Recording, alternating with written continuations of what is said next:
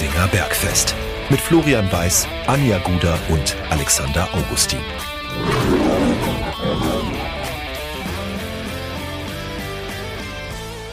Servus und herzlich willkommen. Giesinger Bergfest, der Löwenstammtisch lädt zur Episode Nummer 133, etwas verspätet. Es ist Mittwochabend, 7.2., Uhr und 26. Für uns einmal mehr, lieber Alex, ein echtes Bergfest. Absolut, ja. Ja auch jetzt äh, emotional mal wieder auf der Höhe und nicht äh, im Tal. Man könnte sagen, ähm, 60 hat auf der Trainerbank äh, Agirios Gwinjanikis. Oder Janikis, also Ja, Ausrufezeichen Nikis. Oder so. Aber hauen wir schon wieder die schlechtesten Wortspiele am Anfang raus. Ähm, wir wollen erstmal die Anja entschuldigen. Ähm, also ja, die Ereignisse im Löwenkosmos überschlagen sich, aber auch ansonsten steht die Welt ja nicht still. Und äh, das hat heute die Anja gekostet an diesem Stammtisch. Ähm, deswegen wir heute im Duo. Aber wir können auch im, im Duo über sportlich wirklich positive Entwicklungen sprechen. Denn 60 München ist in diesen fünf Spielen unter Agiros Giannikis ungeschlagen. Und jetzt auch mit Ko Kollege äh, von mir hat ja geschrieben, ähm, das Pendelspiel, wohin schlägt es aus? Wenn du vier Unentschieden ja. in Folge hast, dann ist es halt doch nicht so ganz positiv, weil aus ja, dem Keller raus. Oder, oder wenn, du, wenn, du das, wenn du das Spiel verlierst, dann heißt es ja, seit vier Spielen ohne Sieg, äh, Fehlstart Janikis. Genau. So. Aber jetzt also, haben wir halt einfach zwei Siege, drei Unentschieden. Und äh, das ist so, ja, der beste Start eines Löwentrainers seit langem, wenn wir denn jetzt mal Michael Kölner ausklammern, der ja gleich mal 14 Spiele ohne Niederlage gemacht hat. Soweit denken wir jetzt noch gar nicht. Aber man kann schon sagen, der Trainerwechsel hat zumindest mit dem Blick auf die ersten fünf Spiele funktioniert. Und zwar nicht nur ergebnistechnisch, das sollte ja. man vielleicht gleich mal dazu sagen. Genau, das ist der Punkt, glaube ich. Ähm, du holst die Punkte, auch das ist, oder das ist entscheidend im Fußball. Aber die Entwicklung der Mannschaft in den letzten paar Wochen, die war schon echt äh, rasant. Also wirklich man, ähm, Hut ab. Es hat ja viele Einzelaspekte, ne? Also da, da muss man ja, glaube ich, jetzt, wir müssen vielleicht auch mal vorher noch sagen, also über euphorisieren müssen wir jetzt hier nichts. Nee, nee. Aber es, wir sehen einen Impuls, wir sehen eine Veränderung in vielen Details tatsächlich auch. Im Gesamten, aber auch bei Details, da können wir ja gleich noch ein bisschen drüber philosophieren. Und der Weg scheint sehr konstruktiv zu sein. Und äh, vielleicht fangen wir tatsächlich bei Agiros Yannikis an. Wir haben ja schon gesprochen, dass er ein ganz anderes Auftreten hat. Dieses sachliche, ruhige, ich sage auch mal vielleicht analytische, mhm. was sich bei den Statements, die er abgibt, bei den Presserunden, bei Hintergrundgesprächen, also grundsätzlich, wie, wie er sich artikuliert, das ist alles sehr, sehr klar. Ähm, Du kriegst jetzt nicht so fünf Minuten lange Antworten oder einen Vortrag, sondern du kriegst halt präzise Antworten, die ich, wie ich finde, zu einem sehr, sehr großen Teil nachvollziehen kannst. Was mir aber auch auffällt, dass er, wenn das Spiel läuft und er erkennt, ich glaube, wir müssen was verändern, dann passiert eine Entscheidung vergleichsweise schnell. Sie ist nachvollziehbar und sie zeigt Wirkung. Und das eigentlich, wenn man es genau nimmt, wirklich über diese kompletten fünf Spiele, die vielleicht immer feiner werden, die Klinge, also dass sie immer präziser werden, weil er natürlich auch die Mannschaft immer besser kennenlernt und sich aber auch Sachen in Anführungszeichen traut. Mhm. Siehe Manso Oro Takba zum Beispiel. Wo er sagt, ja, dem vertrauen wir jetzt einfach, komm, mach. Sich aber auch dann wieder traut, ihn auf die Bank zu setzen im Spiel darauf. Ähm, und, und das ist auch das, was er gesagt hat. Ähm, angesprochen vor, vor drei Spielen oder mit Blick auf das Aue-Spiel, haben sie dann gefragt, ist, ist denn Oro Takba jetzt nicht reif für die Startelf? Er hat gesagt, du musst schauen, was auch der Gegner anbietet oder was, mit welcher Philosophie der Gegner kommt. Und äh, die Philosophie von Essen oder die gespiegelte Philosophie jetzt von 60 ähm, hat das gerechtfertigt, dass Odo Takba auf die Bank geht und Herr Langenmacher die einzige Spitze macht. Und es war in dem Fall die völlig richtige Entscheidung, ähm, wie auch viele Einwechslungen oder Auswechslungen, äh, gehört, gehört beides dann äh, zwangsläufig zusammen, einfach richtig waren. Ähm, sind kleine, kleine Dinge. Ich fand zum Beispiel die Reinnahme von Rheintaler gestern durchaus klug, da umzustellen auf, auf defensive Fünferkette, drei Innenverteidiger, einfach stabilisieren. ähm, ohne aber komplett äh, sich einzuigeln hinten. Äh, so, so kleine, kleine Wechsel, die einfach ja, zu, zu einem großen Teil funktionieren. Und äh, wenn sie oft funktionieren, dann steckt irgendwie ein guter Plan dahinter. Kann man jetzt äh, schon unterstellen nach ein paar Spielen, würde ich sagen. Das ist ja genau dasselbe, wenn du sagst, wenn es immer schlecht läuft, dann kann es nicht nur Pech sein. Ja, Genauso ist, wenn es immer wieder funktioniert, kann es nicht nur Glück sein. Für, äh, drei Euro ins Phrasenschwein vielleicht. Aber ja, ähm, wie gesagt, wir reden jetzt nur von diesen ersten fünf Spielen. Und nochmal, ich glaube, überdrehen braucht der Löwenkosmos nicht, aber es ist ein Weg jetzt zu sehen. ja. Ähm, wenn man den Schritt, einen Schritt noch Übrigens, was ich, äh, Thema Auswechslungen, Einwechslungen, was ich da schon auch noch reinwerfen möchte, ist die Reinnahme von Frenetzi, der ja eigentlich überhaupt keine Rolle äh, gespielt hat und der aber auch ähm, in diese, wo du sagst, äh, 2-0 vorne, jetzt bringst du Frenetzi, den kreativen Kopf, äh, äh, wenn er denn in Form ist. Nein, Frenetzi hat das überragend gemacht. Der, der arbeitet nach hinten, holt sich die Bälle, kann Konter einleiten, kann auch mal den Ball festmachen. Und das war genau das Profil, mit, mit dem er auf, äh, auf den Platz gegangen ist, mit dem Profil, äh, das ihm Janikis mitgegeben hat. Nicht den Schönspieler zu geben, sondern eben einfach nach hinten zu arbeiten, Bälle festzumachen. Das hat auch wunderbar geklappt. Also es war im ersten Moment, denkst du, was will er jetzt mit Frenetzi? Perfekte, perfekte Entscheidung. Vielleicht mit dem Gedanken an Albion Frenetzi, der war ja noch ein Kandidat, der eventuell hätte auch 60 noch verlassen können im Winter. Mhm. Ähm, da geht es auch darum, um Rollen anzunehmen. In dem Fall ist er jetzt nicht als Zehner aufgeboten oder wirklich als klassischer Außenspieler, der hier nochmal Vollgas gibt, sondern die, der Auftrag war, wie du gerade gesagt hast, ja ein anderer. Und Ja, Venezi hat diesen Auftrag angenommen und hat ihn dann im Rahmen der Möglichkeiten, auch im Rahmen seiner Form, die ja noch immer nicht dort ist, wo man ihn ja auch schon gesehen hat, er hat die angenommen und dann hat er die ausgeführt. Auch das gehört dazu. Aber da, da sind wir beim Thema Kommunikation, intern wie extern. ja, Wenn die Kommunikation passt, dann nimmt ein Spieler das auch an. Auch wenn es vielleicht im ersten Moment nicht so ist, dass er sagt, juhu, mache ich. ja. Zeigt für mich aber, dass anscheinend Jannikis da den Ton trifft. Und wenn wir mal dabei bleiben, bevor wir einen Blick auf die Neuzugänge ähm, noch, noch werfen, die ja im Nachgang des letzten Bergfestes erst noch gekommen sind, und es waren ja nicht wenige, Hm. können wir da einen Marlon Frey auch benennen. Oh Der ja, ist auch noch nicht da, wo man ihn vielleicht in der Vergangenheit auch im anderen Trikot schon gesehen hat. Aber er ist jetzt wieder eine echte Alternative. absolut, ja. Einer der, also wollte ich eher ansprechen, einer der gro großen Gewinner unter Yannickis strahlt was ganz anderes aus als in der Hinrunde. Ist da neben Rieder auf der Sechs wirklich eine, ja, eine Bank und ist auch maßgeblich daran beteiligt, dass 60 so wenig Gegentore bekommt jetzt. Ähm, es waren seit Jahreswechsel zwei, dürfen es gewesen sein, oder? Gewesen sein. Vielleicht Gegen Duisburg Duisburg. eins, Duisburg und äh, Lübeck. Richtig. Ja, also äh, großer Faktor.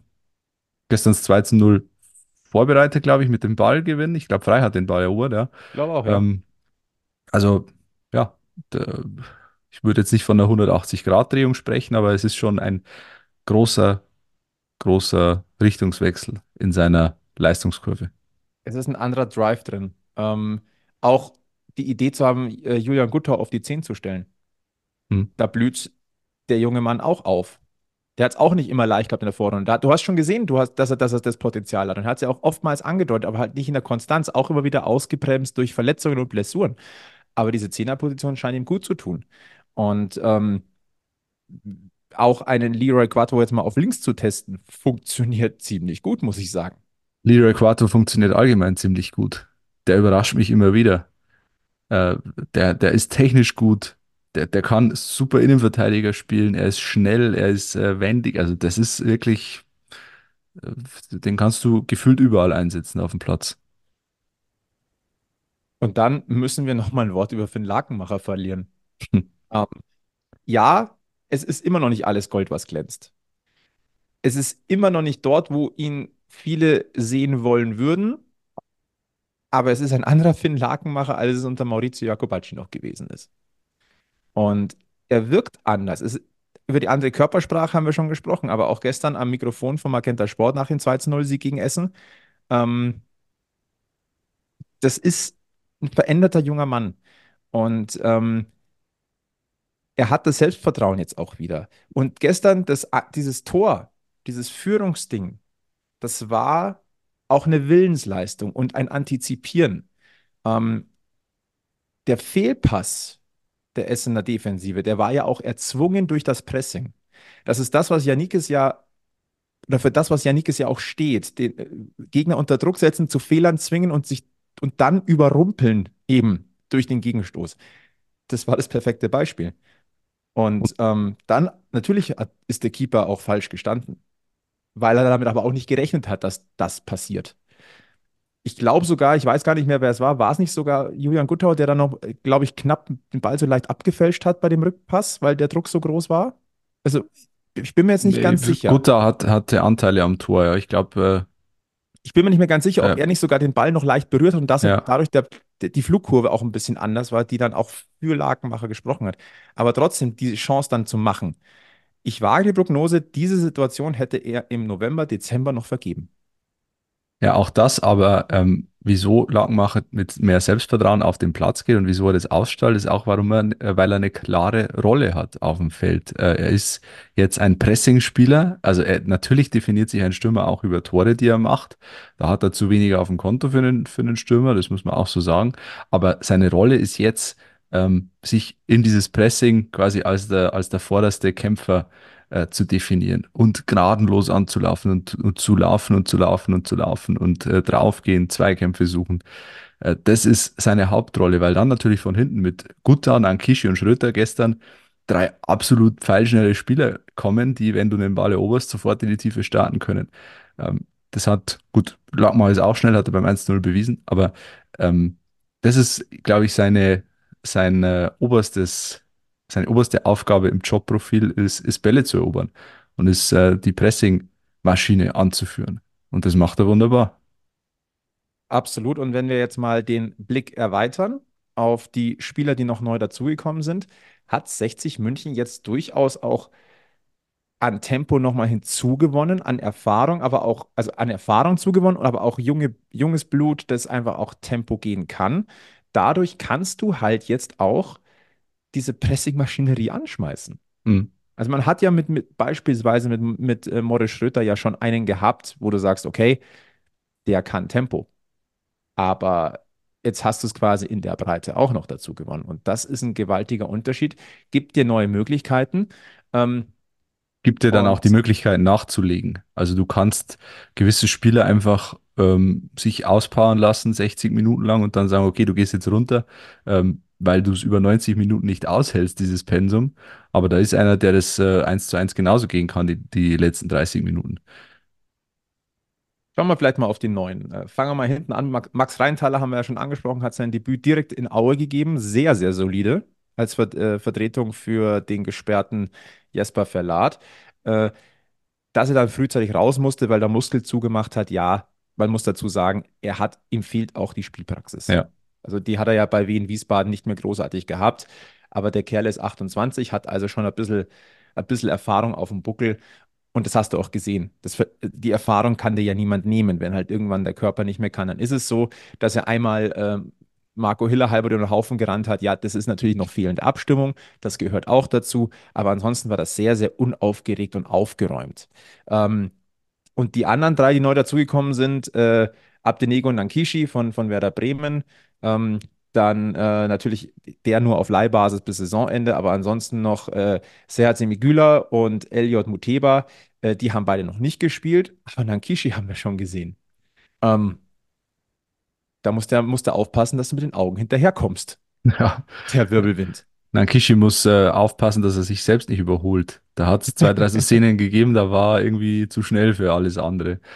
Ähm, das, das, äh, da muss er vielleicht sein Tempo ein bisschen drosseln, äh, für, auf, auf Drittliganiveau herabdrosseln. Aber insgesamt ist das schon, da glaube ich, werden wir Spaß haben. Also ist, ist einer, der einfach, äh, glaube ich, Spektakel reinbringt. Das, was den Löwen ja den letzten Monaten so ein bisschen gefehlt hat. Spieler, wo du mal äh, im Stadion aus dem Sitz gehst und sagst, oder wenn du, wenn du sitzt, wenn du stehst, dann äh, hat es dich vielleicht aus den Socken oder so. Äh, hier beliebiges Sprachbild einfügen. Ähm, aber auf jeden Fall, äh, einer, einer, der ja Da wird der eine oder andere bestimmt im Laufe der Saison noch mit der Zunge schnalzen. Gehe ich ehrlicherweise auch davon aus und äh, dass er in der Startelf gestanden hat gegen Essen, war irgendwie dann auch ja verdientermaßen ähm, Ja, dass er sich auch zeigen konnte. Wie gesagt, noch hat er sie nicht belohnen können, aber du siehst, was da drin ist und ich glaube, dass äh, 60 an ihm noch Spaß haben wird. Ich habe irgendwo gelesen, es gibt, gibt erste Vergleiche zu Victor Andrade, einer der, wenig, der wenigen Lichtblicke damals in der, äh, in der Abstiegssaison, der halt dann leider von dem Kreuzbandriss relativ schnell außer Gefecht gesetzt wurde. Äh, deswegen sollte man vorsichtig sein mit solchen Vergleichen. ja, Aber der ist, ich, ich glaube, also an Nankishi glaube ich tatsächlich. Ähm, muss man ehrlicherweise auch sagen, es sind jetzt erst die ersten Eindrücke und wie gesagt, äh, Güler und Muteba haben wir jetzt noch nicht gesehen. Es wirkt allerdings so, ähm, dass es mit Köpfen gemacht wurde. Da muss man auch sagen, Respekt an Christian Werner. Das muss schnell gegangen sein und äh, sehr zielgerichtet, dass es noch funktioniert. Also ich habe persönlich ehrlicherweise nicht mit vier Neuzugängen gerechnet. ich auch Ähm, nicht. ich Aber glaube kurzer Einschub, ich glaube, Güler hat, Güler ist doch eingewechselt worden gegen Aue, oder? Ganz kurz. ah, stimmt. Aber Aber äh, das, wie, wie aber heißt es immer bei, bei Einzelkritiken, kam zu spät für eine Bewertung. ist deswegen hinten runtergefallen, ja. Ja, Ähm, dementsprechend ja, aber na, also das sind jetzt die ersten Eindrücke einfach. Und die, die größten Eindrücke haben wir von Max Reintaler und von Abdenico Nankishi. ja. Und die sind schon mal nicht verkehrt. Naja, er Und hat immerhin, er hat gegen Aue immerhin 25 Minuten gespielt, muss man, muss man dazu sagen. Kühler. Nur der Vollständigkeit halber. Dankeschön fürs, fürs äh, Nachschieben. Ähm, nee, also, aber ja, Aue war jetzt auch nicht das dankbarste Spiel. Das hättest du Ja, mit ja, Glück klar. gewinnen können. Aber ähm, wie gesagt, wir sehen jetzt hier ein neues 60 München. Äh, wir sehen, ich glaube auch, dass man versucht hat, ja den einen oder anderen Spieler noch loszuwerden. Ähm, oder was heißt loswerden? Das ist ein ganz, ganz böser Ausdruck, möchte ich jetzt nicht. Vielleicht noch ein, neue Perspektiven aufzuzeigen. Jetzt hast du halt einen 31-Mann-Kader, das war mit Sicherheit so nicht geplant. Äh, Agiris Yannikis muss das jetzt moderieren. Bis jetzt macht es in den ersten Tagen, wo es jetzt so ist, einen, einen ordentlichen Eindruck. Je länger die Rückrunde dauert, desto schwieriger wird es wahrscheinlich werden. Äh, man es, es kristallisiert sich halt jetzt so ein bisschen eine Stammformation raus. Und äh, dann ist halt das Moderieren und die Kommunikation eine ganz, ganz große Frage. Weil, sag mal, hättest du noch zwei, drei Spieler abgeben können, dann wäre es wahrscheinlich einfacher. Das ist halt jetzt. Trainings, Trainingsgruppe 2, sage ich da nur. Äh, Tim ja, Wiese, äh, äh, wer- nee, wer war da dabei? Damals bei, was bei Hoffenheim. Ja, Ja, Sead Tim, Tim Wiese ist, ist hängen geblieben. Ja, der ist allgemein hängen geblieben, Tim Wiese, aber das ist ein anderes Thema. Ähm, du hast gesagt, äh, mit Glück kannst du das Spiel gewinnen in Aue. Ich sag, äh, mit Glück kannst du momentan vor allem kein Spiel verlieren. Weil der, der Typ ist echt, ähm, der beeindruckt mich am allermeisten aus meiner Sicht. Der ist für mich der heimliche Abwehrchef. Also Verlat hat gegen äh, Essen jetzt nicht die ganz große Ruhe ausgestrahlt. In manchen Situationen hat er auch diesen einen Fehler, der dann fast zum Gegentor führt, dank Marco Hiller nicht. Aber Glück, das ist, also, wie alt ist er Glück? 19? 18? Äh, eine, eine Ruhe 20. Ich mache ihn jünger als er ist, er ist 20. Äh, Ist aber er der, der strahlt da hinten was aus. Ähm, das ähm, muss ihm erstmal einer nachmachen in dem Alter. Starke Entwicklung. Ja. Richtig starke Und Entwicklung. auch, was ihn, was ihn von Verlat so ein bisschen unterscheidet oder jetzt in diesem Spiel unterschieden hat, ist auch dieses Timing beim Rausrücken. Äh, Glück hat immer das richtige Timing oder fast immer das richtige Timing, wenn er in den Zweikampf geht. Bei Verlat, der hatte ein, zwei so Szenen, da rückt er raus aus der Kette und läuft einmal komplett ins Leere, macht damit die Tür auf. Ich weiß nicht mehr, was das für eine Szene war, ich glaube schon in der zweiten Halbzeit. Äh, da waren ein paar Szenen dabei, wo man sagt, puh, also das kann auch anders ausgehen. Und bei Glück hast du das Gefühl, nie. Ich sehe bei ihm eine hohe Spielintelligenz. Ja. Die hat Verlat übrigens auch, will ich ihm gar nicht Ja, absprechen. Aber aber es ist definitiv gerade nicht mehr so, dass man sagen muss, äh, Jesper Verlat nimmt Michael Glück äh, der muss den die an die Hand Hand. nehmen, ja, genau. Ja, mm -mm. Die begegnen sich da schon ordentlich auf Augenhöhe, ja, was das Leistungspensum angeht. Also, und das ist jetzt kein Dämpfer für Jesper Verlat, das ist einfach nur ein großes Kompliment für Michael Glück. Ganz einfach. ja, Ähm, Marco Hiller ist, kann man sagen, wieder da und wie man ihn eigentlich aus der Vergangenheit kennt, aber das haben wir schon gesagt, auf der Torhüterposition hat 60 definitiv kein Problem. ja. Und ansonsten wirkt diese Elf, wie wir sie gesehen haben, in sich stimmig. Und Inklusive auch, der Wechsel. ja, und auch Kilian Ludewig kann man hervorheben. Jetzt haben wir dann jeden Spieler durch, aber ähm, auch der ist ein Gewinner der letzten Wochen. War auch so immer ein bisschen Wackelkandidat, hat mal gespielt, mal nicht. Und jetzt ist er absolut gesetzt da auf der rechten Seite und macht die Sache richtig gut und ist auch so, so ein Sinnbild, glaube ich, für den neuen Geister der Mannschaft. Also der kommt ja ab der ersten Minute schon daher, als wäre äh, einen Marathon gelaufen und dann noch ein Triathlon hinten drauf. Also der, der pustet aus dem letzten Loch, gefühlt, aber zieht 90 Minuten durch. Und das ist, ähm, ja, vom, vom ganzen, von der ganzen Einstellung, vom, vom äußeren Erscheinungsbild her ein Sinnbild, finde ich. Der ist auch angekommen bei 60. Ja. Runden wir es ab. 60 hat einen Big Point gelandet oder eine, erstmal einen guten, also einen guten Start hingelegt ins Jahr 2024, sowohl was die Ergebnisse angeht, als auch wie man sich auf dem Platz präsentiert. Man sieht eine Spielidee, man sieht, wenn was angepasst wird, dann unmittelbar mit Überlegung dahinter, mit klarem Plan. Und man hat sich fürs Erste so ein bisschen Luft verschafft im Ja. Tabellenkeller. Das können wir, glaube ich, festhalten. Fakt ist auch, es muss so weitergehen, weil unten die Kollegen, die punkten schon auch. Das muss man auch ganz deutlich sagen. Aber jetzt ist man erstmal so ein bisschen, ein bisschen in, in ruhigere Fahrwasser äh, geraten. Es sind jetzt fünf Punkte Vorsprung vor dem ersten Abstiegsplatz und das tut jetzt erstmal gut. Äh, jetzt schauen wir mal ganz kurz. Bei Hachen gegen Halle steht es 2 zu 0 für Haching. Ja, in der 87. Minute. Ich habe es parallel hier im, im Ticker laufen. Also auch das läuft für uns. Ja, da muss man auch mal Danke an die Vorstadt dann sagen. Und Haching wiederum schnuppert oben ran, muss man auch sagen. Vier, Ja. vier Punkte auf Platz drei. Wahnsinn. Auch schon so ein bisschen Wahnsinn. Aber das zeigt diese Liga, da geht einiges. Aber wie gesagt, wir wollen jetzt, wir gucken bei 60 nirgendwo hin. Äh, Das nächste Spiel am Samstag ist gegen den FC Ingolstadt. Da, sehen- da gibt es ein Wiedersehen äh, mit Michael Kölner. Äh, Da ist auch noch ein bisschen was offen ähm, aus dem Hinspiel. Ähm, Das, das war ja auch so ein ganz, ganz wirres, seltsames Ding, was 60 dann noch abgegeben hat. Ähm, Apropos, aber ja, apropos Ingolstadt. Wollen wir sie reinlassen?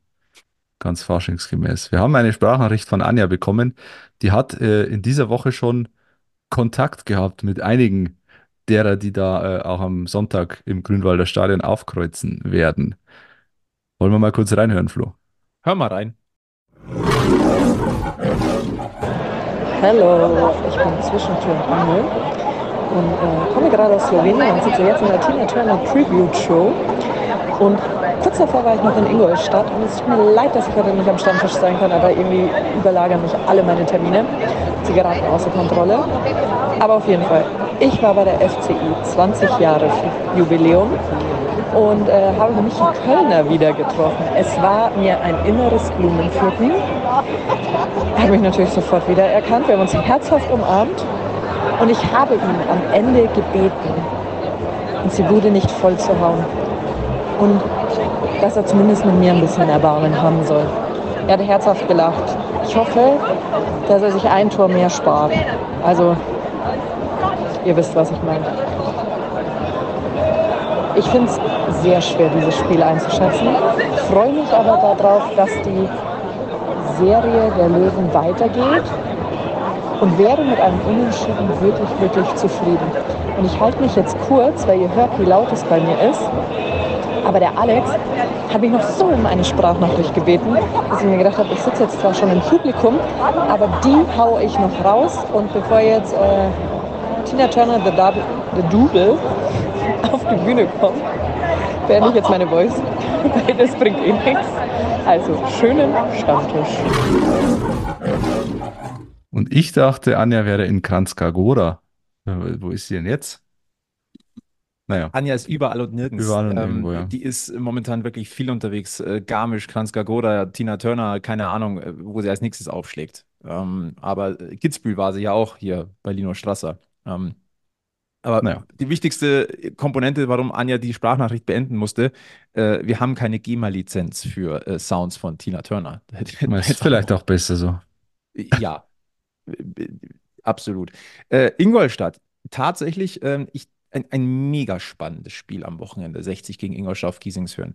Denn ähm, 60 in der momentanen Verfassung oder im Auftreten, glaube ich, für kein Team der Liga angenehm zu spielen, weil 60 hat jetzt gerade wieder ein bisschen Selbstvertrauen getankt.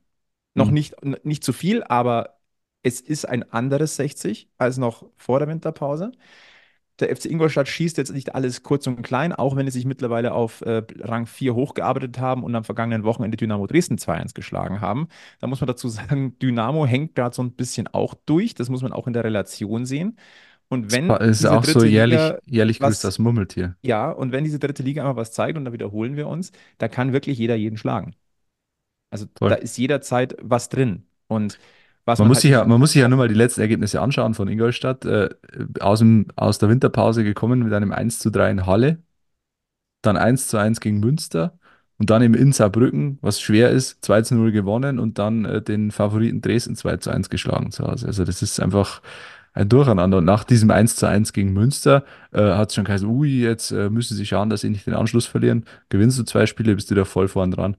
Ähm, das ist, das ist Wahnsinn, ja.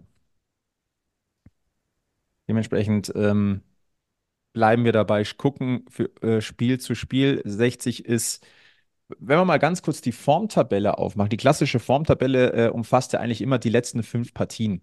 Das sind, wäre quasi die Janikis-Tabelle, könnte man jetzt sagen.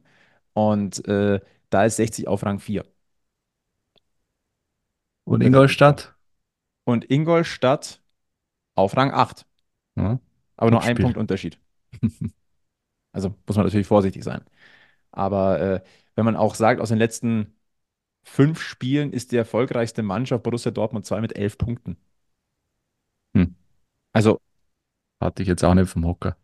nicht wirklich. Die Frage ist, rettet Michael Kölner seinen eigenen Startrekord bei 60 durch einen Sieg mit Ingolstadt? Kann er frühzeitig im Keim ersticken, diese Angst, dass äh, die 14 Spiele ungeschlagen äh, auch Janikis äh, gelingt, gelingen. Bei den letzten beiden Löwenspielen auf Giesingswind war ja Michael Kölner da. Er hat sich genau angeguckt, Das was stimmt, da auf ja. ihn zukommt.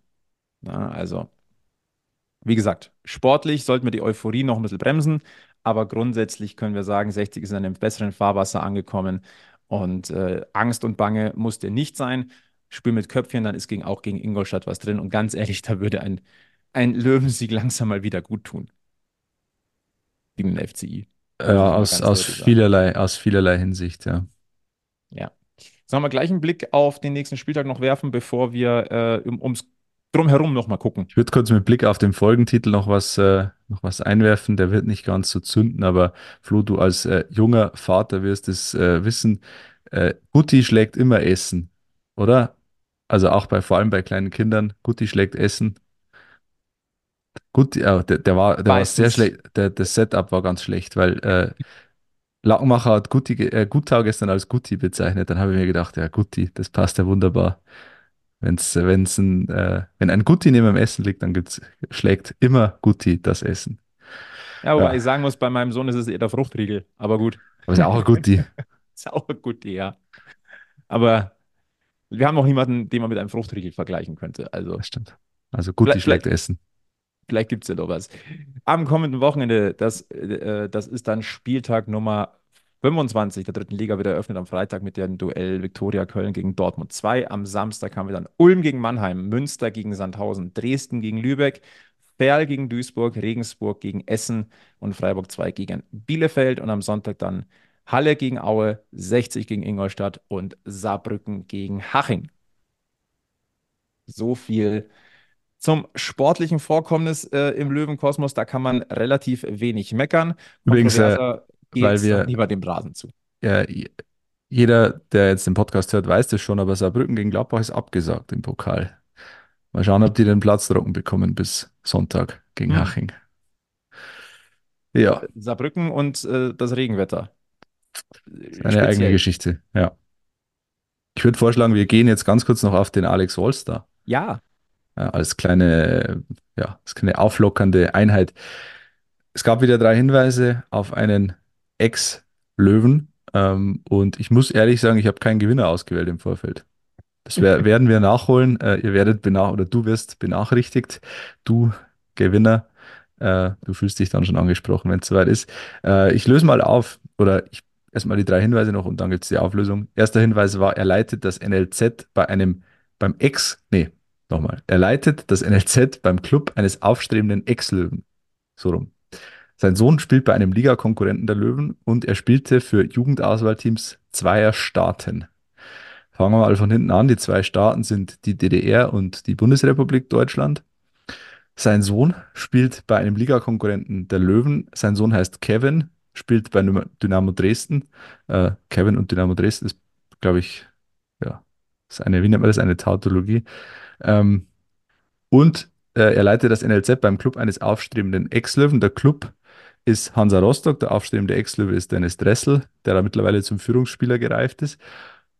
Und äh, das NLZ leitet ein gewisser Uwe Ehlers, der in den 90er Jahren bei 60 gespielt hat, beziehungsweise Ende der 90er, Anfang 2000, 1999 bis 2003, 42 Spiele gemacht für die Löwen, eins noch für die Löwen Amateure. Und dann ist er weitergezogen zum FC Augsburg, nach Aue, nach Osnabrück und dann hat er in Rostock seine Karriere beendet. Wo er sie übrigens auch begonnen hat. Also, wie gesagt, äh, es äh, gibt keinen Gewinner und es gibt auch keinen, keinen äh, kein neues Rätsel diese Woche. Außer Flo, du hast eins vorbereitet. Äh, ich habe tatsächlich jetzt noch keins vorbereitet, aber da haben wir ja gesagt, wir versuchen das ein bisschen flexibel zu halten. Ähm, wir setzen mal eine Woche aus, aber. Äh, als nächstes ja. ist die Anja dran. Stimmt, die. Anja wäre eigentlich, deswegen haben wir keins. Die Anja wäre turnusmäßig dran gewesen. Ja. Wir haben uns zwar nicht darauf geeinigt, dass wir einen Turnus machen, aber. Stillschweigend. Tina Turnus. Oh. Gut, Alex, sollen wir mal neben den Rasen gucken? Da hat sich ja, ja. letzte Woche auch was getan. Über die Neuzugänge haben wir schon gesprochen. Und, nicht über äh, alle, nicht über alle, Flo. Äh, zumindest die sportlichen. Die sportlichen haben wir abgehandelt. Es gab allerdings einen Ab- und einen Zugang ähm, quasi zum Ende der Transferperiode. Ähm, der Abgang war noch gar nicht weg, da war der neue schon da. Äh, es geht um den Geschäftsführerposten. Äh, der Finanzgeschäftsführer Marc Nikolai Pfeiffer, der ja sowieso hätte gehen müssen im Sommer, hat jetzt frühzeitig, frühzeitig seine Taschen gepackt. Ähm, ob freiwillig oder gezwungen, das war alles so ein bisschen äh, undurchsichtig in den letzten Tagen. Keiner hat so richtig ausgeplaudert. Fakt ist, dass es einen neuen starken Mann auf der Geschäftsführerposition gibt. Der Mann heißt Oliver Mueller oder Müller, ich weiß es nicht. Äh, äh, die Löwen haben ja eine Pressemitteilung rausgeschickt und dann gleich noch, noch eine hinterher, dass man diesen Herrn doch mit UE schreibe. Also der legt da offenbar großen Wert darauf. Er heißt wohl Müller oder Flo. Bist ja, du da? Er, er heißt Müller, äh, weil das ist das halt ist die internationale Version. Ja, du ganz ehrlich, äh, auf meinem Flugticket steht weiß auch mit Doppel S und man schreibt es mit Schafen. Also wie, wie Joe Käser von Siemens, der eigentlich Josef Käser heißt, äh, mit, mit Ä, der sich aber Joe nennt, weil Sepp ist, ist ein bisschen blöd international und dieses Ä ist international auch nicht so gut, deswegen äh, schreibt er sich mit AE. Wahrscheinlich äh, ähnlich, einen ähnlich internationalen Ansatz äh, verfolgt Oliver Müller, kann man wohl so festhalten. Die Personalentscheidung hat ähm, ja mal wieder viel Staub aufgewirbelt, aber mal ganz sachlich vielleicht. Du dürftest Oliver Müller so ein bisschen auf dem Schirm gehabt haben, beziehungsweise zumindest die Person Oliver Müller schon mal wahrgenommen haben als Eishockey-Experte. Der war nämlich mal bei den Kölner Haien für ungefähr ein Jahr, 2017, 2018, äh, und hat da welchen Eindruck hinterlassen, Flo? Also zuerst hat der Name Oliver Müller erstmal nicht so wirklich viel bei mir ausgelöst, ähm, weil mir gedacht habe, ah ja, okay, nicht falsch, es ist ein Allerweltsname, genau. ja. ähm, Stichwort Kölner Hai dachte mir, ah, okay, ähm, schaue ich doch nochmal genauer nach. Und ich habe ich hab auch ein paar Connections nach Köln in die, äh, in ins Umfeld der Haie und habe nochmal gefragt, ja, sag, Moment mal, ähm, wenn ich euch jetzt den Stich, das Stichwort Oliver Müller sage, da kam sehr kompromisslos. Also Oliver Müller hat einen klaren Plan, ähm, war dort 13 Monate tätig, ähm, ja, man, man hat sich dann nach einem Jahr getrennt, weil man unterschiedliche Auffassungen hatte. Und ähm, er wollte wohl die, die Geschäftsstelle oder auch das, das Arbeiten des KEC relativ kompromisslos umkrempeln. Ähm, es war die, also das ist nur das, was mir zugetragen wurde. Es soll keine gute Stimmung in der Geschäftsstelle ge, äh, geha äh, geherrscht haben und ähm, der Umgang mit Sponsoren sei speziell gewesen. Das ist das, was mir jetzt gesagt wurde. Ich kann das jetzt nicht verifizieren. Ähm, das ist nur das. Also nennen wir es mal so. Ähm, man denkt durchwachsen zurück an Oliver Müller äh, aus der Zeit äh, des, des, des KIC. Mhm. Wenn man die Vorstellungs-PK angeguckt hat von Oliver Müller, ähm, der ist sehr geradeaus, das ist jetzt mein persönlicher Eindruck, der ist sehr geradeaus. Er sagt, äh, Halbgas kann ich nicht, ich kann nur Vollgas. Ähm, das ist bei 60 definitiv notwendig, dass du da Vollgas gibst. Das muss so sein. Ähm, er hat drei Ziele: sportlicher Erfolg, finanzieller Erfolg und Marke und Image stärken. Ähm, das ist ein Dreiklang, der äh, sehr sinnvoll ist tatsächlich. Ähm, seine, seine Herangehensweise ist, ich suche es mal, ich suche es mal, äh, ich, dass, dass ich jetzt hier keinen Schmarrn verzähle. Ähm, er möchte au, äh, ähm, aufnehmen, analysieren, annehmen und lösen. Also Situationen erkennen, umsetzen ähm, und dann auch wirklich äh, so, so, sofort versuchen, da Lösungen zu finden. Das ist wichtig. Und ein ganz entscheidender Punkt wahrscheinlich äh, für, für den Löwenkosmos. Und das suche ich jetzt auch im Detail raus. Wie gesagt, ich möchte jetzt hier kein. Ähm, Äh, es geht um, um äh, Umgang mit Darlehen. Richtig, zufällig? als Ja. Schwarzwälder widerstrebt es meiner eigenen DNA, kontraproduktive Ausgaben über irgendwelche Darlehen zu finanzieren. Das ist betriebswirtschaftlich extrem sinnvoll. Das muss man mal ganz deutlich so festhalten. Ähm. Es, es wär, also das Gegenteil wäre problematisch. richtig. Also ist jetzt auch kein, keine, ähm, keine bahnbrechende Idee, sagen wir mal, betriebswirtschaftlich, zu sagen, wir wollen äh, nur das Geld ausgeben, das wir haben, heißt es ja im Klartext. Ja. Zu, es, schlimmer wäre es, wenn er sagen würde, ja, wir, wir nehmen jetzt erstmal Darlehen auf und dann schauen wir weiter, was, da, was dabei rauskommt. Also es, es kann definitiv kein Ziel sein, eine überschuldete Firma mit, weiter mit Darlehen zu belasten. Also da müssen wir, das ist betriebswirtschaftlich nicht sinnvoll. Das heißt aber, du musst die Einnahmenseite steigern, um voranzukommen. Und äh, grundsätzlich das zu machen, ohne Darlehen aufzunehmen, egal wo, übrigens, egal wo, äh, ist, ist erstmal absolut sinnvoll. Wenn wir das große ähm, Ganze sehen, ähm, Marc Nikolai Pfeiffer ist von seinen Aufgaben entbunden. Der Vertrag, also er ist ja nicht gefeuert, der Vertrag läuft noch bis Saisonende. Er Mhm. ist jetzt nur freigestellt von seinen Aufgaben. Heißt aber auch, dass 60 München jetzt gerade äh, drei Geschäftsführer beschäftigen muss. Das, das ist auch klar. Drei statt einen. Drei statt einen. Ähm, in dieser Zusammen, in diesem Zusammenhang ähm, finde ich es wichtig zu sagen, weil ähm, das ja auch ein Diskussionsthema war. Es gibt Leute, die haben ähm, die Arbeit von Marc Nikolai Pfeiffer hoch geschätzt, unter anderem zahlreiche Sponsoren. Es gibt viele, die sie ähm, sehr kritisch gesehen haben. Ich finde beides, wenn man es argumentativ anlegt, vollkommen in Ordnung. Wie gesagt, auf einer Argumentationsebene. Ich kann den grundsätzlichen Gedanken zu sagen, ja, wir haben einen Geschäftsführer, der übers Jahr hinaus nicht da bleibt, äh, wo wir uns entschieden haben, uns zu trennen, den frühzeitig von den Aufgaben zu entbinden, um schon einen neuen sich einarbeiten zu lassen. Dieser Grundgedanke, den kann ich nachvollziehen. Mhm. Die Art und Weise, wie es auch dazu gekommen ist, also über das Gesamtbild, das ist vielleicht wieder ein bisschen was anderes.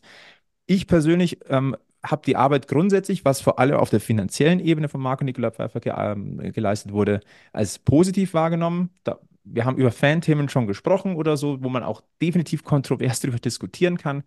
Ähm, auch kein Thema, deswegen sich von Marc Nicola Pfeiffer zu trennen, rein mein Bauchgefühl äh, hätte ich es nicht getan. Ich hätte mit ihm weitergearbeitet. Jetzt aber zu sagen, die Entscheidung ist getroffen, nicht mit Marc Nicola Pfeiffer weiter über die Saison hinaus zu arbeiten und zu sagen, wir nehmen jetzt aber den neuen Geschäftsführer rein, dass der quasi nicht erst zum 1.7. einsteigt, sondern quasi jetzt schon. Das kann ich von der strategischen Seite und wenn es das Finanzielle hergibt, tatsächlich nachvollziehen. Ja, kann ich nichts hinzufügen. Ich würde allgemein erstmal vorschlagen, ihn arbeiten zu lassen, ähm, weil gerade bei einem, bei einem Finanzgeschäftsführer ist es eh schwierig. Also da hat man so wenig Einblick als Laie. Ähm, Vorstellungs-PK eines Finanzgeschäftsführers ähm, ist jetzt auch selten erhellend, würde ich sagen. Das ist halt BWL-Sprech. Da, da steckt aus meiner Sicht relativ wenig Inhalt dahinter. Ähm, der Inhalt, der muss jetzt dann kommen in der täglichen Arbeit, ähm, mit Blick auf die nächste Saison, mit Blick auf die Budgets der nächsten Jahre, mit Blick auf Sponsoren. Da geht's dann wirklich ans Eingemachte. Was er bei einer Vorstellungs-PK sagt, ist mir ehrlich gesagt mit Blick auf einen Finanzgeschäftsführer, auf einen BWLer herzlich wurscht, Ist so. muss ich Also, echt so sagen. brechen wir es runter, egal wer hier neu zu 60 München gekommen ist, ob das jetzt vor einem Jahr Maurizio Jacobacci war, ob das jetzt ein Christian Werner ist, ob das jetzt in dem Fall ein Oliver Müller ist, ein Agirios Janikis. Die haben alle erstmal faire Chancen verdient.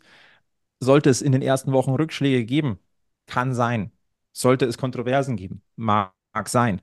Aber es muss die Möglichkeit geben, jemanden erstmal arbeiten zu lassen. Und ich sage mal, nach zwei, drei Monaten im besten Fall machst du einen ersten kleinen Rückblick. Ähm, Es ist ist sowieso, fair.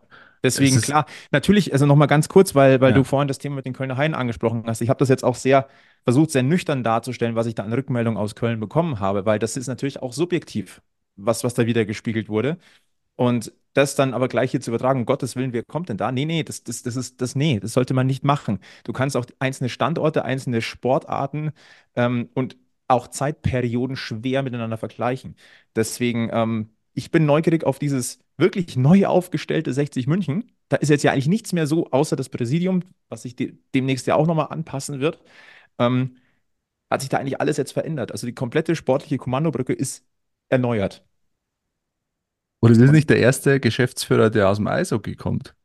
Nein. Oder der zumindest eine Eishockey-Vergangenheit hat. Und eine Kölner Eishockey. Eine Kölner Eishockey-Vergangenheit. Also die, die Parallelen zu Thomas Eichin sind da. Mal schauen, wir, ob seine Zeit ein bisschen erfreulicher wird. Ob Müllers Zeit ein bisschen erfreulicher wird als die von Thomas Eichin. Genau das. 60. Also erstmal herzlich willkommen an alle Neuen nochmal sozusagen. Und äh, ich bin wirklich, wirklich neugierig auf dieses neue 60 München. Ja, ähm, er, er sagt, Müller hat ja klar gesagt, er will sich in Vereinspolitik nicht einmischen. Äh, muss er natürlich sagen, aber das wird sich wahrscheinlich für einen Finanzgeschäftsführer auch nur bedingt vermeiden lassen, weil du da natürlich viel stärker zwischen den Fronten bist als vielleicht ein Sportgeschäftsführer. Ich glaube, Christian Werner kann relativ ruhig arbeiten, ohne dass er sich da täglich mit Vereinspolitik und mit diesen, ähm, ja, ich nenne es jetzt mal, wo, wie nennen wir es, Reibereien, ganz wertfrei. Ähm, äh, Werner wird sich mit Reibereien intern nicht so groß auseinandersetzen müssen, wenn es sportlich einigermaßen läuft. Bei Oliver Müller, wenn es dann ums Geld geht, wird sich kaum vermeiden lassen. Da bin ich Ist- gespannt. Ich, ich ebenso. Ich finde es aber trotzdem weiterhin richtig, ähm, zu sagen, man hat einen sportlichen Geschäftsführer und man hat einen finanziellen Geschäftsführer. Ich finde das sehr, sehr richtig, sehr, sehr wichtig, weil du dann die jeweiligen Kompetenzen auf den jeweiligen Positionen hast. Ja, Und auf jeden Fall. das, was ja ähm, Marc-Nikolai Pfeiffer von den kritischen Stimmen vorgeworfen wurde, dass er ja auch maßgeblich an der Transferpolitik im Sommer beteiligt war, das ist natürlich nicht ganz falsch, Mhm. aber es ist natürlich auch nie seine Kernkompetenz gewesen. Aber er muss hat es vielleicht vielleicht- zu, ein bisschen zu sehr zu seiner Kernkompetenz gemacht. Das muss man ihm vielleicht vorwerfen dürfen. Bei Ja. Oliver Müller nochmal zurück zu dieser Vereinspolitik-Sache. Es ist natürlich schwierig, wie, inwiefern oder wie weit kann ein Geschäftsführer, der selbst Teil der Vereinspolitik ist, er ist eingesetzt worden über 50 plus 1, wie sehr kann sich der aus der Vereinspolitik heraushalten, wenn er selbst Teil der Vereinspolitik ist? Weil natürlich wird der von der, von der Ham-Seite erstmal im besten Fall kritisch beäugt. Kritisch beäugen ist erstmal nicht falsch. Im besten Fall. Im, Ja. im allerbesten Fall. Ähm, da, da, bist du natürlich ich- schon mittendrin in der Vereinspolitik. Ja. Und da zu sagen, oh, das interessiert mich alles nicht, schwierig. Ja, schwierig. ist, ist schwierig. Äh, Vielleicht ein Thema, das möchte ich nicht breit treten, aber es gab natürlich am Wochenende noch die, ähm, die Pressemitteilung äh, von Hamm nach der Rochade. Ähm, da wurden natürlich kritische Stimmen laut. Wir haben das erst im Nachgang erfahren und äh, wir können es nicht ganz nachvollziehen. Ich muss zugeben, die Argumentation mit der, mit der Eintragung ähm, im Handelsregister, dass das noch nicht vollzogen sei, dass da äh, Christian, ähm, dass da Oliver Müller noch nicht drin steht, dass ein Christian äh, Werner noch nicht drin steht. Ja, das dauert ein paar Tage tatsächlich. Also Christian äh, Werner, das hätte vielleicht früher funktionieren können. Ja, aber dass Oliver Müller noch nicht drin war zu dem Zeitpunkt, als diese PM verschickt wurde, ja, okay. Ja. Ähm, das, also die Argumentation finde ich jetzt ein bisschen dünn, gebe ich jetzt ganz offen zu. Also, dass die Ham-Seite noch keine Unterlagen vorgelegt hat, das ist vielleicht ein anderes Thema, aber das andere Thema, nee, kann ich jetzt so nicht nachvollziehen ganz. Aber gut, das vielleicht, mehr, glaube ich, möchte ich da jetzt, oder können wir, glaube ich, auch dazu nicht sagen. Nee. Ich hoffe, dass, dass war all diese, ja, das auf jeden Fall. Und wer weiß, was dann sonst noch so kommt. Ähm, ich hoffe auf jeden Fall, dass das, ja, ist jetzt wieder eine sehr, sehr fromme, ein sehr frommer Wunsch, aber dass auch die Ham-Seite da über ihren Schatten springt und äh, zumindest sachlich mit Oliver Müller auch zusammenarbeiten wird, weil sonst wird der so schnell weg, weg sein, wie er gekommen ist. Weil wenn du als Geschäftsführer nicht das machen kannst, was du machen willst und musst, weil dich eine gewisse Seite schneidet aus äh, politischen Gründen, dann tust dich halt extrem schwer und dann kannst du auch nur verlieren als Geschäftsführer. Deswegen, eigentlich muss man ihn bewundern, dass er sich das antut. Also da musst du schon wirklich ähm, entweder sehr großes Selbstvertrauen haben oder ja, ich würde fast sagen, mit deinem Leben abgeschlossen, wenn du als äh, Finanzgeschäftsführer zu 60 gehst. Ich sag mal so, das Selbstvertrauen wird er haben. Ähm, ich glaube, seit November war ja der Kontakt schon da ähm, zum Löwenkosmos im weitesten Sinne. Also ähm, der hat sich genau damit beschäftigt, was, was hier passiert und was hier gemacht werden soll, also oder wo es hingehen soll. Deswegen, ähm, ja, wie gesagt, lassen wir den guten Mann hier äh, anfangen und dann sehen wir, wohin der Löwe läuft. Ja. Und es ist wieder ein Schwabe. Das, Das ist äh, steckt da irgendwie System dahinter? Keine Ahnung. Pfeiffer ist Schwabe, war nicht, äh, nicht Scharol war kein Schwabe, oder? Oder war Fauser ein Ja. Schwabe? Ich, also irgendwie gefühlt, These, können wir nochmal nach, nachprüfen. Schwabe an sich ist sparsam. Vielleicht steckt da auch eine Überlegung dahinter. Ja. Es ist übrigens, ich glaube, bei 60 ähm, ist der einzige Club, äh, der es schafft, auch aus einer Geschäftsführer-Vorstellungs-PK eine große Schlagzeile zu generieren. Äh, in dem Fall war es weniger Oliver Müller mit seinen Aussagen, als vielmehr der Präsident, der neben ihm saß, Robert Reisinger, der sich, ähm, ja, sagen wir mal, relativ deutlich geäußert hat in eine ähm, gewisse Richtung, nämlich in Richtung der Journalistenreihen oder Reihe. Ich glaube, so viele waren nicht da. Ähm, wie hast du das so verfolgt, Flo? Es äh, ja, hat für, für großen Wirbel gesorgt. Auf der einen, auf der anderen Seite auch bei denen, die dazwischen stehen. Äh, ich glaube, das ist an keinem so wirklich vorbeigegangen. Äh, Kopfschütteln oder wohlwollendes Nicken oder irgendwas dazwischen. Ich tippe auf irgendwas dazwischen. Also man muss dazu sagen, dass Robert Reisinger schon lange nicht mehr äh, bei einer KGaA-Pressekonferenz mit dabei war. Ähm, ehrlicherweise auch aus nachvollziehbaren Gründen. Er ist der EV-Präsident ähm, und hier geht es um die Profifußballfirma und das ist dann einfach eine Sache, das ist ein Geschäftsführer, da ist ein Trainer, sportlicher Leiter, das sind diejenigen, die da in der Verantwortung stehen. In dem Fall war es ja war es jetzt so, dass er als Vertreter des Gesellschafters quasi da war und äh, den neuen Geschäftsführer vorgestellt hat. Deswegen kann ich das nachvollziehen. Ähm, du sprichst natürlich auf äh, die, nennen wir es Verbalwatschen, ähm, äh, in, in Richtung Oliver Chris und äh, dem Betreiber von Die Blaue 24 an. Ähm, ich meine, dass, dass die nicht Best Friends sind, das, das ist jetzt kein Geheimnis. Ähm, und ich glaube, da muss man jetzt unterscheiden zwischen persönlicher Ebene und, und ähm, persönlicher und vielleicht ähm, repräsentativer Ebene, um es jetzt irgendwie so, so auszudrücken. Auf persönlicher Ebene kann ich Robert Reisinger sogar verstehen. Ähm, Ich würde sogar weitergehen. Ich kann ihn sogar auf professioneller Ebene verstehen. Aber Flo, erstmal äh, führ deinen Gedanken zu Ende. das, ich weiß jetzt nicht, ob ich es als Problem betitel, aber das ähm, auf der, auf dieser öffentlichen Bühne der Pressekonferenz, das war natürlich sehr, sehr deutlich und man hätte es so ein bisschen kommen sehen können, weil das ähm, es da zur Konfrontation dann kommt. Also das Setting war gegeben. Und ähm, Ich, ich hatte ein bisschen so den Eindruck, als hätte er sich zurechtgelegt, als hätte er gerade auf die Frage von Oliver Christ gewartet, um dann mh, ähm, ähm, zurückzuschlagen. Also es hat schon sehr so gewirkt, als äh, wäre es ein gezielter, ein gezieltes Bloßstellen oder ein Versuch der Bloßstellung gewesen in der Öffentlichkeit. Und ähm, vielleicht zitieren wir nochmal, was er gesagt hat äh, in, in Richtung die Blaue 24 und Oliver Griss. Äh, sie schaden mit ihrer Berichterstattung schon seit Jahren 1860 München und für mich sind sie die Ursache von Spaltung und Hass in diesem Verein. Äh, und weiter äh, geht es dann um den Bereich, äh, der nicht direkt redaktionell befüllt wird, sondern von den Lesern von die Blei 24. Solange sie ihren Kommentarbereich nicht in den Griff bekommen, sind sie für mich auch kein Gesprächspartner. Ähm, ich würde ihm da inhaltlich tatsächlich in, in weiten Teilen zustimmen. Ähm, Ja, ja. Das ist, wir, wir, wir haben schon oft drüber geredet, mal äh, off the record, mal äh, on record. Äh,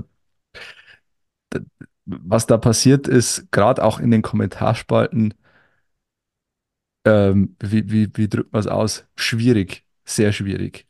Also was da an Hass und, äh, und ja, Diffamierung, gerade auch in Richtung von Robert Reisinger ähm, passiert, das ist ja in vielen Fällen, ich würde fast sagen, äh, geht das in Richtung strafrechtlich relevant. Ja, kann Ähm, man, denke ich, aber wo, schon so wo kein Kläger, ja. da kein Richter. Und äh, ich kann da menschlich Robert Reisinger völlig nachvollziehen, dass er sagt, das lasse ich mir nicht länger gefallen und ich gehe jetzt da in die Offensive. Ja, und ich, Weil- ich möchte da auch nicht, ich möchte dann auch dieses Gespräch nicht suchen. Ja. Ähm, Und, und natürlich, ähm, Oliver Chris schreibt diese Kommentare nicht selber, aber er trägt natürlich, indem er es toleriert, indem er es stehen lässt, indem er sie nicht moderiert oder zumindest nicht ausreichend moderiert, ähm, dazu bei, dass äh, dieses, dieses Klima der, der Ablehnung und äh, der, der Vergiftung herrscht. Und dass Robert Reisinger, natürlich ist Robert Reisinger als Präsident eine Person des öffentlichen Lebens und muss sich ähm, schon allein deswegen vielleicht mehr Dinge gefallen lassen als andere Personen. Das, das gehört einfach vielleicht dazu, zu so einer Aufgabe. Äh, das ist auch da eingepreist, aber ähm, halt auch nur bis zu einem gewissen Grad. Und wenn es dann persönlich diffamierend wird, sowohl in ähm, redaktionellen Berichten als auch in, in Kommentaren, dann ist irgendwann eine Grenze erreicht, wo man vielleicht, wie gesagt, menschlich nachvollziehen muss, dass man irgendwann sagt, jetzt ist der Tag gekommen, wo ich mir das nicht mehr gefallen lasse. Die Frage ist natürlich, tut er, ja, ja, Entschuldigung. vielleicht tut er sich, oder die Frage ist, tut er sich einen Gefallen damit, das äh, öffentlich auf einer PK zu machen, ähm, weil er natürlich, ja, es ist er, er ist der, der die Fassung verliert in dem Fall äh, und natürlich entsprechend wieder Angriffsfläche bietet. Ähm, und der, die Fassung verliert und die Souveränität, das hat er auch so ein bisschen in diesem Fall, der macht sich natürlich wieder angreifbar und gibt dem, ja, füttert den Troll noch weiter. Und da ist es, glaube ich, also kommunikationsstrategisch hätte es vielleicht bessere Lösungen gegeben. Die Frage, also mir fällt jetzt spontan keine ein, ich kann keinen Gegenvorschlag machen, aber vom Bauchgefühl her weiß ich nicht, ob, ob das so der, der Königsweg war. Man sollte dazu vielleicht auch noch sagen, ähm, Kritik muss in jede Richtung immer erlaubt sein. Es kommt immer auf die Tonalität an und auch auf, ähm, ich sag mal, den Rundumblick. Wenn natürlich konstant auf einer Person, ich sage jetzt mal, rumgehackt wird oder nur auf dort auf Kritik geschaut wird, dass dann irgendwann ein Reflex einsetzt, dass entweder irgendwo der Kragen platzt und oder sich das genaue Gegenteil auch entwickelt, dass auf die andere Seite nur ähm, Kritik geäußert wird oder, oder, oder, oder in die Richtung geschossen wird. Das, das, das trägt zum Diskurs nicht bei. Das ähm, muss man vielleicht in der, in der Zusammenhang, in dem Zusammenhang auch sagen. Es geht nicht darum, dass man, dass man nicht kritisieren darf. Ganz im Gegenteil. Ähm, ich finde ganz wichtig, dass man Kritik äußert und ähm, dass man Gedanken austauscht, aber halt auf einer gewissen Ebene. Und ähm, es muss wieder mehr, also es muss grundsätzlich, das, das be- beziehe ich jetzt nicht auf, nur auf die, Nee, ähm, auf die, auf die Gesellschafterstruktur bei 60, sondern auch untereinander. Ja. Ich, das ist eine grundlegende Sache. Man muss wieder mit unterschiedlichen Meinungen normal miteinander kommunizieren und reden können. Man kann ja immer noch zwei unterschiedliche Meinungen haben. Aber es muss auf einer Ebene passieren, die Nicht ideologisch. zumindest einen gewissen, ein, ein, ein Mindestmaß an Respekt hat. Darum Ja. geht's. Und um vielleicht das Thema ähm, des Kragenplatzens von Robert Reisinger abzuschließen, auf der menschlichen Seite haben wir schon gesagt, kann man das absolut nachvollziehen. Was ich im Nachgang ein bisschen schwierig finde, was natürlich für in, im, im, bei vielen Fans aber natürlich erstmal Jubelstimme auslöst hat, dass es erstmal so offen kommuniziert wurde, weil das, glaube ich, ist der Gedankengang von einigen Fans aus dem Löwenkosmos gewesen, was ich allerdings dann ein bisschen aus für die Außendarstellung nicht so einfach halte, und ich versuche es jetzt vorsichtig auszudrücken, dass das auf den offiziellen EV-Kanälen geteilt Mhm. wird Ja. als, als Video und als Zitatkachel. Das finde ich tatsächlich ähm, aus, aus, aus, aus Sicht der Außendarstellung ein bisschen schwierig. Ja, finde ich das eigentliche Problem an der Sache auch. Ich, wie gesagt, die Aussagen von Robert Reisinger sind legitim, dass er menschlich ähm, äh, da die Fassung verliert, äh, so würde ich es ausdrücken, äh, ist auch menschlich nachvollziehbar, aber äh, dass sich der EV ähm, als offizielles Organ dann so bei Instagram und bei Facebook und so auch positioniert und das dann so abfeiert und ähm, ich weiß es nicht, das wirkt, wirkt irgendwie, ich kann es gar nicht benennen, was genau mich daran stört, aber das wirkt einfach, wirkt unprofessionell. Da geht es Da kann- da- nicht man kann um ja- die, man um kann die ja- Äußerung einer Person, sondern ist es quasi stellvertretend genau, sogar die Meinung des für, Vereins. Für, das, für, das, für den gesamten Verein. Ein Verein hat ja dann schon erstmal ein bisschen neutral zu sein. Natürlich, äh, er, er kämpft von sich heraus auch für die gute Sache, ähm, aus seiner Sicht, äh, und muss er vielleicht auch, aber ich, das hätte man auch anders lösen können. Da gibt es vielleicht ähm, eine, eine sauber formulierte Mitteilung, die man raushaut oder so, äh, wo man sagt, wir, wir tolerieren ähm, gewisse Dinge nicht in unserem Verein und auch nicht im medialen Umfeld unseres Vereins. Das kann man ja sauber formulieren und dann gezielt auch ähm, gesteuert auf den Kanälen streuen, aber dann irgendwelche Zitatkacheln rauszupacken und dann äh, quasi Applaus zu klatschen, virtuell, ja, äh, unnötig. Weil du gerade gesagt hast, ähm, man kann da saubere Statements raushauen. Das hat der EV getan vor einer Woche. Ähm, Mhm. Da ging es um einen Social Media Post, von dem sich der TSV München von 1860 e.V. distanziert hat. Ähm, es ging um ein RAF-Plakat, also das wurde umgestaltet und da wurden unter dem, unter der Überschrift Investorentreue Vereinschädiger Sitzberger Chris-Bande ähm, viele Personen aus dem Löwenumfeld, also eh- Mitarbeiter, ehemalige Mitarbeiter ähm, und wie hat es geheißen, äh, Personen, die in sonstiger Weise rund um 1860 Bekanntheit erlangt haben, dargestellt. Ein Fahndungsplakat. Ich war ja auch drauf. Kann man ja Das, auch ganz äh, offen sagen. Das heißt mal ein Kompliment, oder? Das Bekanntheit erlangt. Wow. Ja, das ist vielleicht das Einzige, wo man sich vielleicht in Anführungszeichen ein bisschen geschmeichelt fühlt. Aber Ja. erstmal fühlt man sich da überhaupt nicht geschmeichelt. Und da hat 60 München ein, äh, wie ich finde, erstmal sehr korrektes Statement rausgehauen. Ich werde euch jetzt nicht das ganze Ding vorlesen. Großteil hat es vielleicht, hat's vielleicht gelesen. Ähm, ich nehme nur mal den Teil, der als Statement, also nicht das Beschreibende, sondern wirklich das Statement des Vereins ist. Der TSV München von 1860 e.V. verurteilt den vorstehend beschriebenen Social Media Post auf das Schärfste und distanziert sich ausdrücklich von dessen Inhalt. Der Social Media Post stammt weder vom TSV München von 1860, noch wurde er unter dessen Mitwirkung oder dessen Kenntnis, geschweige denn Zustimmung, Genehmigung oder Duldung angefertigt bzw. veröffentlicht. Die Ziehung von Parallelen von RAF-Terror zu bestehenden Konflikten rund um den TSV 1860 und insbesondere die konkrete Projizierung auf Personen im 1860-Umfeld ist, ist widerwärtig und auf das Schärfste zu verurteilen. Dies gilt ebenso für die konstruierte Urheberschaft bzw. Mitwirkung des TSV München von 1860 e.V. an derartigen Veröffentlichungen. Kurzer Einschub, es war wirklich die Adresse und Kontaktadresse angegeben. Ähm, und zum Abschluss, der TSV München von 1860 e.V. appelliert an alle Personen, auch in Zeiten von Konflikten rund um den TSV 1860, Kritik sachlich zu äußern und die ihnen zustehende Kunst- und Meinungsfreiheit gewissenhaft gegen die Persönlichkeitsrechte der handelnden Personen abzuwägen. Und das war ein wichtiges Statement. Sollten sich vielleicht, sollte sich der ein oder andere auch äh, zu Gemüte führen. Ähm, es ist nochmal so, es geht nicht darum, dass man nicht Kritik äußern darf. Es ist immer die Art und Weise. Ähm, Beispiel. Wenn einem ein Artikel nicht gefällt, kann der schreiben, der Artikel ist scheiße. Ja. Dann kann, man kann sagen, die Tonalität in einem Artikel ist, ist scheiße. Auch kein Thema.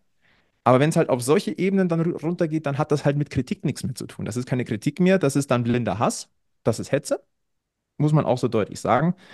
Und nur weil man vor allem, vor allem, vor allem saublöd. Also einfach, äh, ja, das ist vor allem, äh, da hat jemand dumm. äh, im Geschichtsunterricht auch nicht aufgepasst. Ja, Auch das, ja. Und natürlich kann man sagen, Satire darf alles. Und äh, so einen ähnlichen Fall äh, gab es bei Jan Böhmermann doch mal. Er hat auch so ein Plakat entworfen und dann hat, ich glaube, wer war denn das? Irgendjemand hat dagegen geklagt, aber nicht, weil, nicht wegen des Plakats, sondern weil er irgendwie falsch dargestellt war. Keine Ahnung. Ja. Wahrscheinlich wird das vor jedem Gericht standhalten, dieses Plakat. Ist auch völlig okay. Aber man sollte sich schon Gedanken machen, ob das jetzt der Sache irgendwie ob das dient der Sache oder ob es einfach nur, ja, eben plumpe Hetze ist. Und nichts anderes ist es ja. Da, da werden Personen in einen Topf geworfen, von denen man gesichert sagen kann, dass die so konträr äh, gegenüberstehen, äh, dass sie unmöglich dieselbe Meinung vertreten können und unmöglich gemeinsam gegen 60 äh, gemeinsame Sache machen würden. Und was den Menschen übrigens auf dem Plakat auch ähm, einigermaßen gemein ist, äh, bei manchen kann man es vielleicht ein bisschen anzweifeln, ist nämlich die, die Verbindung zu 60. In irgendeiner Art und Weise. Und das dann, ja, es ist, äh, aber es beschreibt so, so in, in a nutshell eigentlich äh, das Problem bei 60. Es gibt den Satz, Satir Satire darf alles, aber nicht alles ist Satire. Das ist vielleicht auch noch so ein Thema und das, das schützt nicht vor allem. Und ähm, jetzt war das ja nur ein Teil davon. Also das, das ist jetzt nur ein Beispiel, was, was der EV hier aufgegriffen hat und was er verurteilt hat. Aber das ging ja noch viel weiter. Da gibt es ja noch viel mehr. Und da wiederum, da sind wir jetzt wieder bei, wie hat es Reisinger genannt, äh, Spaltung und Hass, äh, die da in, äh, bei die Blaue 24 gesät werden. Das ist kein Problem, das die Blaue 24 exklusiv hat. Äh, und das Klientel, nenne ich es jetzt mal von die Blaue 24, das Kommentarspalten-Klientel. Das äh, passiert auf der anderen Seite, machen wir das, das Thema Schwarz und Weiß wieder auf, die Seiten, passiert genauso. Eins zu eins genauso. Ähm, und da nimmt sich keiner was. Und diese Extreme sind extrem schädlich für 60. Und wie gesagt, das ist kein, kein, Thema, kein Thema, das nur die eine Seite hat, sondern das ist, ja, wie in der Gesellschaft auch, geht es auch in äh, die Extreme, bekommen immer mehr Gehör und, und äh, bestimmen den Diskurs und schreien am lautesten. Und die Vernünftigen in der Mitte werden nicht gehört, wenn sie nicht irgendwann mal aufstehen und sich Gehör verschaffen. Es ist ja keiner vor Fehler gefeit. Also ich glaube, keiner macht alles in seinem Leben richtig. Und da ist Kritik, muss erlaubt sein. Die muss halt aber konstruktiv und, wie soll ich sagen, ähm, wertschätzend ist vielleicht schon ein bisschen weit gegriffen, aber zumindest respektvoll erfolgen. Und nochmal, wenn einem ein Text nicht gefällt, von der Tonalität her, von der Wortwahl, äh, von der Aufmache, ja, kein Thema. Das, da, kann der, da kann der überall schreiben, der Text ist scheiße. Ähm, darum geht es gar nicht. Bitte, das gehört irgendwo auch dazu. Aber ich habe manchmal das Gefühl, es wird einfach blind kritisiert, ohne sich dann mit der Nachrichtenwert oder dem Inhalt grundsätzlich auseinanderzusetzen, sondern es geht einfach nur, Tonalität gefällt mir nicht alles scheiße. Ähm, wie gesagt, Kritik ist saumäßig wichtig, aber es darf halt nicht in, in, in blindes Rundumschlagen ausarten. Und ähm, wie gesagt. Wird, wie du ähm, sagst, es wird ja nicht über, über die Sache diskutiert. Gerade bei 60 ähm, ist immer auch das Thema, wer hat diese Nachricht gestreut oder wer könnte da dahinter stecken, wer hat diese Mail geleakt. Er hat äh, diese Info durchgesteckt. Es wird immer dann über, über das diskutiert und nicht über die, die Sache an sich. Und Flo, in, in deinem speziellen Fall oder im Fall der Abendzeitung jetzt ähm, war es ja so, dass ihr ein bisschen, ja, ein paar Nachrichten und ein paar Informationen gehabt habt, die jetzt dem EV vielleicht nicht ganz so gut zu Gesicht stehen. Das heißt aber nicht, dass ihr eine Kampagne gegen den EV fahrt, sondern ihr schreibt das, was ihr wisst und das, was, äh, was an Informationen da ist. Und das hat nichts mit vereinspolitischer Agitation zu tun. Im Gegenteil wäre es vereinspolitische Agitation, wenn ihr sagen würdet, oh, wir haben da eine Information, die den EV ein bisschen in ein falsches äh, Licht rücken könnte, die halten wir jetzt zurück, weil das können wir ja nicht wollen, dass der EV da jetzt schlecht dasteht. Das wäre politische Agitation und journalistisch höchst unanständig. Das, was ihr gemacht habt, ist, ist einfach, das ist Journalismus. Und äh, ob das jetzt, wie gesagt, äh, der einen Seite gefällt oder der anderen, völlig egal. Das sind Informationen, die habt ihr verifiziert und entsprechend berichtet ihr darüber. Und äh, das ist die Aufgabe des Journalismus, ohne irgendeine Brille zu, zu berichten. Und das ist ein großes Problem bei 60, dass halt viele journalistische Inhalte oder die, die es vorgeben zu sein, äh, mit einer Brille geschrieben werden. Auch da, Blick auf die Blaue 24, aber auch auf, auf andere Portale. Das ist auch da kein exklusives die Blaue 24-Problem. Nein, es ist, wie gesagt, ich glaube, wir müssen runterkommen, dass man über Themen diskutiert. Nochmal, Wortwahl, Tonalität, ähm, da, du wirst, es ist gar nicht möglich, immer einen, einen den, den, den, den Geschmack von jedem zu treffen. Das, das ist einfach auch nicht möglich. Aber da kann man sich wegen mir auch drüber aufregen. Aber es Ja. darf halt nie in persönliche Angriffe ausarten. Ähm, das, das muss, wir müssen zurückkommen, dass wir, dass wir über das Thema diskutieren. Ist es für mich relevant? Ist es für mich nicht relevant? Welche Informationen ziehe ich daraus? Gibt es mir neue Erkenntnisse? Gibt es einen Weitblick? Ähm, aber einfach nur zu sagen, äh, die, das, das ist Kacke und das stimmt nicht und äh, muss man vielleicht auch nochmal sagen, Fake News, Fake News ist, wenn eine Nachricht falsch ist, wissentlich falsch ist und die verbreitet wird. Wenn aber nur die, die, einem die Tonalität nicht gefällt, der Oder Inhalt das- aber das richtig Thema ist, an sich, es ja. nicht, ist es keine Fake News. Das Mhm. sollte man vielleicht auch nochmal so sagen. Ja. Deswegen, ähm, es Ich ist würd- die Aufgabe der Medien zu berichten und ähm, Schreiben, was ist. richtig. Ich würde vorschlagen, um das Ganze abzuschließen, wir schalten alle mal für einen Monat das Internet aus. Jeder zieht mal zu Hause den Stecker an seinem Router, äh, kündigt den Mobilfunktarif oder setzt ihn aus. Und dann kommen wir am äh, 8. März wieder zusammen. Und dann, äh, bis dahin reflektiert sich jeder mal. Und dann fangen wir bei Null an. Also das Einfach heißt, wir mal machen ein jetzt einen Monat. Urlaub, Alex. Wir brauchen Ja, ja zum Arbeiten das Internet auch grundsätzlich, nicht. Äh, Ach, hätte jetzt nichts dagegen, mal einen Monat einfach nichts zu machen. Und äh, ich glaube, das wird der gesamten Gesellschaft nicht schaden, mal einen Monat einfach Pause zu machen. Äh, man merkt, Umso schöner ist es ja, dass es sportlich momentan echt gut tut. Gott sei Dank, ja, das war tatsächlich wohltuend. Also ich habe mich jetzt auch zum ersten Mal wieder so wirklich über einen Löwensieg freuen können. Seit, seit langem. Das macht, das macht Spaß und auf das konzentrieren wir uns bitte die nächsten Wochen. Wir versuchen es, definitiv. Also äh, auch die Hörer mit eingeschlossen, nicht nur wir, sondern Nein, wir wollen ja Ja. an diesem Stammtisch hier auch Spaß haben. Na, also und, äh, und am, am, am schönsten ist, und das ist ja eigentlich auch der Grundgedanke dieses Stammtisches immer gewesen, äh, launig äh, über den Löwenkosmos zu philosophieren. Ähm, vor allem natürlich sportlich. Ähm, mit ehrlicherweise, das war unser Anspruch, oder ist es eigentlich hier auch zu wenig Politik wie möglich hier reinzuschmeißen. Ähm, wenn sich aber halt grundlegende Dinge tun, dann können wir die, dann können wir die nicht komplett außen vor lassen. Da geht es uns wie Oliver Müller wahrscheinlich in den nächsten Wochen. Wir kündigen an, uns aus Vereinspolitik heraushalten zu wollen, aber nach ein paar Wochen nicht, ist es nicht mehr möglich. Es, es geht einfach nicht. Kann sein. Äh, Ich prophezeie es Oliver Müller so. Frage ist, wie er damit umgeht. Damit, darauf kommt es ja an. Dann, lieber Alex, wollen wir festhalten, ähm, das Sportliche soll wieder mehr im Fokus stehen. Ähm, ich bin gespannt auf, oder wir sind gespannt auf dieses neue 60 München. Der Weg in diesem Jahr bisher auf dem Rasen, der ist vielversprechend, dass es wieder ruhiger wird. Ähm, wir werden es, ähm, wir werden es äh, weiterhin beobachten. Ähm, einen, einen Satz, den wir hier auch schon öfters mal äh, gesagt haben: Don't shoot the messenger. Das ist es vielleicht auch nochmal runtergebrochen. Ähm, Marcel Reif hat in der vergangenen Woche, ich habe lange überlegt, ob ich das jetzt so sage, aber wieder, wieder mehr Mensch sein. Sei ja Mensch. Sei ja Mensch. Darauf lässt sich vielleicht auch runterbrechen, so ein bisschen.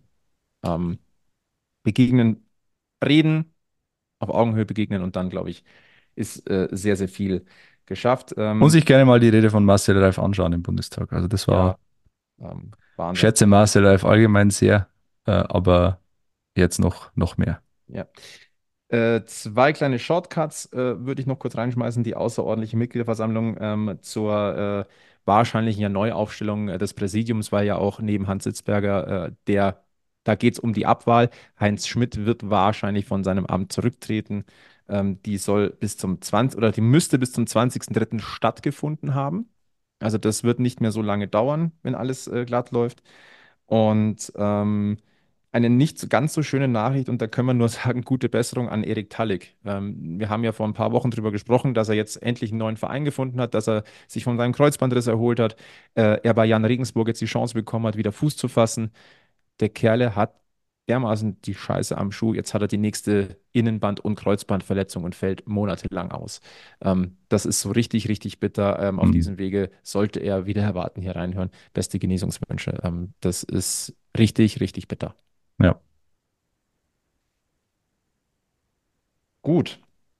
dann glaube ich, äh, haben wir jetzt eh schon einen deutlich längeren Stammtisch gemacht, als wir es ursprünglich, glaube ich, mal geplant hatten, lieber Alex. ähm, dann machen wir den Deckel drauf auf die 133. Sind gespannt, was sich da am nächsten Samstag, äh, so, Entschuldigung, am Sonntag gegen Ingolstadt tut. Und ähm, ansonsten bleibt uns eigentlich wieder nur eins äh, zu sagen. Ähm, abonniert gerne diesen Podcast. Äh, Facebook, Twitter, Instagram, Blue Sky, äh, Threads, ähm, giesinger-bergfest.gmx.de. Ähm, schreibt uns Nachrichten. Schickt uns doch gerne mal einen Brief. Ganz äh, analog und unaufgeregt. Auch, auch eine schöne Idee. Ähm, Postfach äh, 1624, was haben- weiß ich, keine Ahnung. Spoiler, wir haben gar kein Postfach. Natürlich nicht. Aber ansonsten ähm, würde ich sagen, lieber Alex, äh, lieber, liebe Stammtisch, und wir verbleiben mit den besten weiß-blauen Grüßen von diesem Duo-Stammtisch heute. Bleibt's gesund, bleibt's freundlich, bleibt's ruhig. Ähm, schaltet auch mal einen Gang runter vielleicht. Ähm, und äh, das Wichtigste ist immer noch äh, lebenslang weiß-blau bleiben. Und dann bis zum nächsten Mal hier beim Giesinger Bergfest. Servus. Und ein Gruß an Anja, you're simply the best.